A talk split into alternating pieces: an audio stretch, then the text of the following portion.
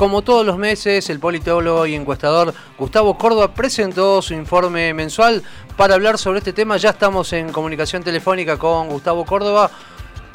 ¿Cómo te va? Muy buenos días, Javier Simón y Susana Álvarez. Te saludan desde Noticias al Toque.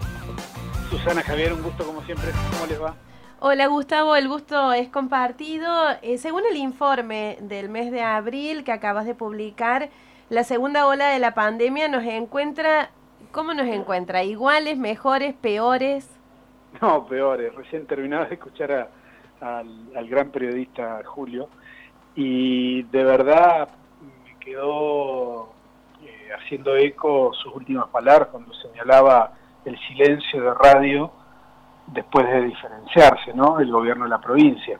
Creo que eso está pasando hoy prácticamente en todas las, en todas las provincias argentinas y en la política, básicamente. ¿no? El grado de especulación que hoy tiene la política argentina marca las claras el divorcio o el desacople que hay entre la sociedad y la dirigencia política. ¿no? Este, este conflicto que estamos viendo en, Capital Federal, instalado en la idea de la presencialidad o no de, la educación, habla las claras de que hay una eh, falta de preparación de la clase dirigente para afrontar esta pandemia.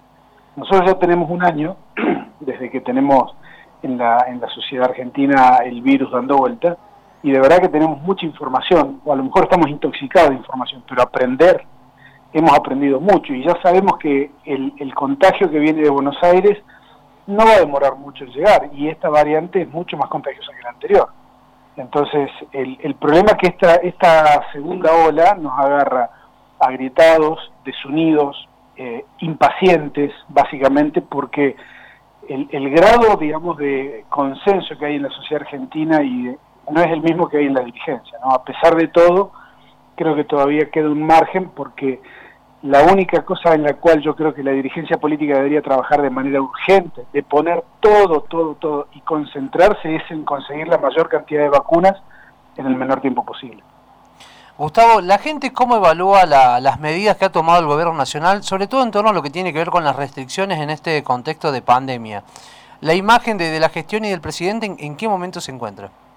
Bueno, tiene un margen todavía importante de aprobación, un 40% después de todo lo que ha pasado. Y evidentemente no es el mismo Alberto Fernández del comienzo de la pandemia, ¿no? que había llegado incluso a pasar el 80% de aprobación. Eh, de cualquier modo, creo que la evaluación que hace o el balance que hace la sociedad argentina de todo este contexto de pandemia muestra algunos altibajos, ¿no? Porque si vos preguntás si el gobierno comunica bien en este contexto de pandemia, la mayoría te va a decir que no, ¿no? Cerca de un 60%. Ahora, cuando preguntamos acerca de la valoración sobre las medidas que tomó el presidente Fernández en el contexto de, del AMBA, ¿no? Para evitar más contagios, y ahí hay también un 64% de la población que está de acuerdo. Entonces es como que hay algunos, eh, algunas miradas críticas de la sociedad argentina, también respecto de la oposición, porque preguntamos, bueno, a ver, ¿qué, tan satisfecho estás con eh, lo que hizo el oficialismo hasta hoy? Y hay solamente un 37, 38% de la población que está de acuerdo, que está satisfecha, digamos, con el oficialismo. Pero dijimos, bueno, a ver, no está satisfecha con el oficialismo, hablame acerca de la oposición, ¿no? Y ahí tampoco hubo un nivel alto de satisfacción, sino que apenas hubo un 33 a un 34%. Así que como que hay una mirada muy crítica y de verdad este, el proceso vacunatorio es la clave, ¿no? Eh, está claro que el proceso vacunatorio es lento, la mayoría lo percibe, cerca de un 56, 60% de la población, y cuando analizamos acerca de si tenemos que evaluar a todo el operativo de vacunación, bueno, hay un 40% que habla bien del operativo y el otro porcentaje no. Sí sirve el dato de analizar es que en enero era solamente el 50% de los argentinos y argentinas que decían que se querían vacunar.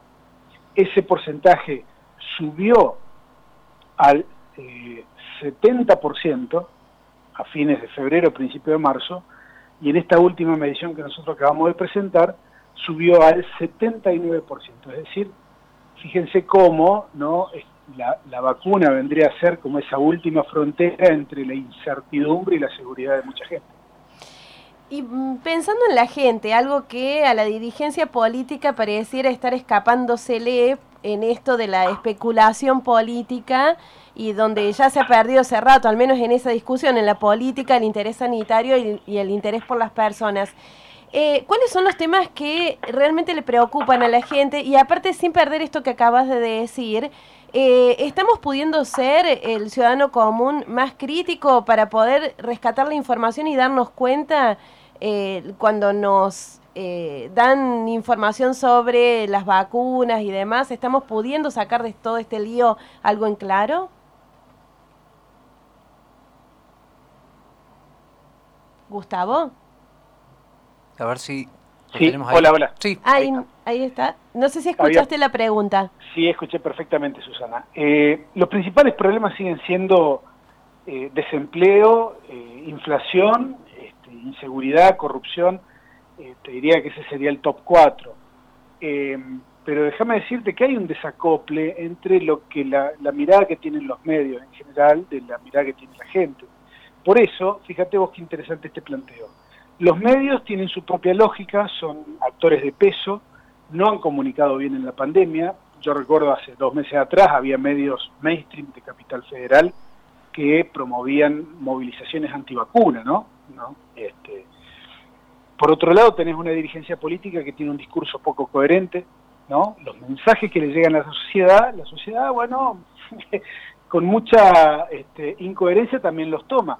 Y, las, y entonces no le podés pedir después responsabilidad individual, ¿no? Cuando los mensajes en el origen son tan contradictorios. Yo creo que ahí está la gran cuestión de que no se ha trabajado bien la comunicación de riesgo, no se ha evaluado el mantenimiento eh, en, el, largo plazo de las alertas suficientes para que la gente, en definitiva, cumpla con los protocolos sanitarios, porque ese es el gran tema hasta tanto estemos todos vacunados, ¿no? Como, como todavía falta un trecho bastante largo, creo que los, gobiernos, sobre todo las dirigencias, debieran insistir en la instalación de, un, de una comunicación muy potente, muy creativa, muy directa, que hable este, a las claras de los riesgos de, no cumplir los protocolos sanitarios. El otro día, en Córdoba Capital, caminando por el centro, y saqué la cuenta, en un ratito, en cuatro o cinco cuadras, de las 10 personas que me crucé aproximadamente en promedio, la mitad no usaba barbijo. Y los cinco que usábamos barbijo, había dos que lo usaban en la pera. Entonces, ¿querés un resultado concreto de la falta de coherencia del mensaje de las dirigencias respecto de la conducta de riesgo que deberíamos observar? Ahí la tenés bien directa, ¿no? La incoherencia en cómo cada uno de nosotros en nuestra vida cotidiana nos tomamos los protocolos sanitarios.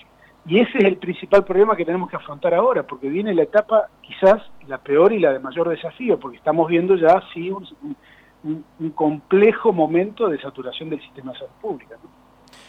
Gustavo, vos recién eh, nombrabas, ¿no? Algo fundamental que tiene que ver con esto, ¿no? Con, con la cuestión de los mensajes que envían por un lado, que envían otro, hablabas de los medios también.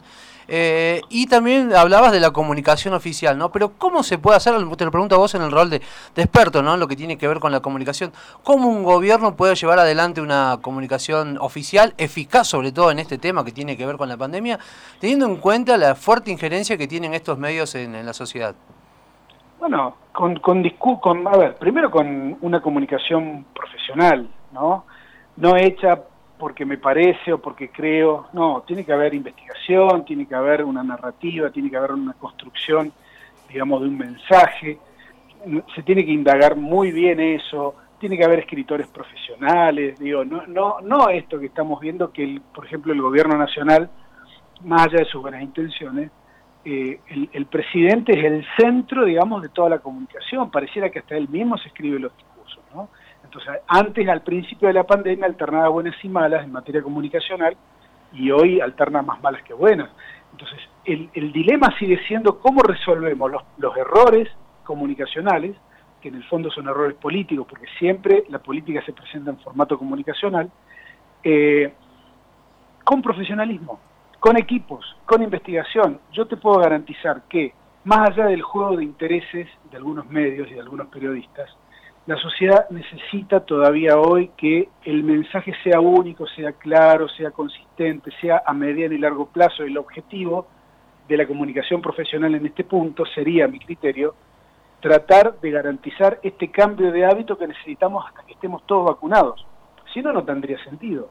Eso es lo que debería hacer cualquier gobierno, del orden local, provincial o nacional. Es una regla que funciona y en varios países donde se la trabajó, digamos, los objetivos se lograron. Ahora, sí falta un compromiso mucho más alto de las dirigencias. Yo lo que observo es que hay una falta, digamos, de formación en estos aspectos, donde ante el no saber qué hacer frente a la pandemia, lo más cómodo siempre es recurrir a la grieta, ¿no? Y si no, miremos lo que está pasando en Capital Federal en estos momentos.